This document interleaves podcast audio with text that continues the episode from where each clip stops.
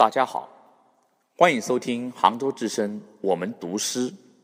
我是杭州网的陈华胜，我读的诗是意象派诗人艾兹拉·庞德的作品《访屈原》。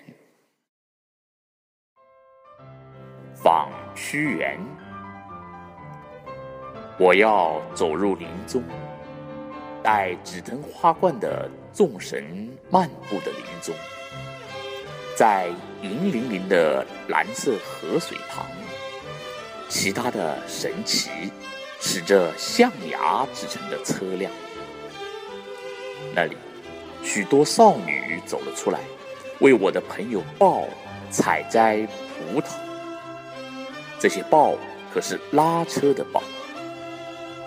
我要步入林间的空地，我要从新的灌木丛中出来，招呼这一对少女。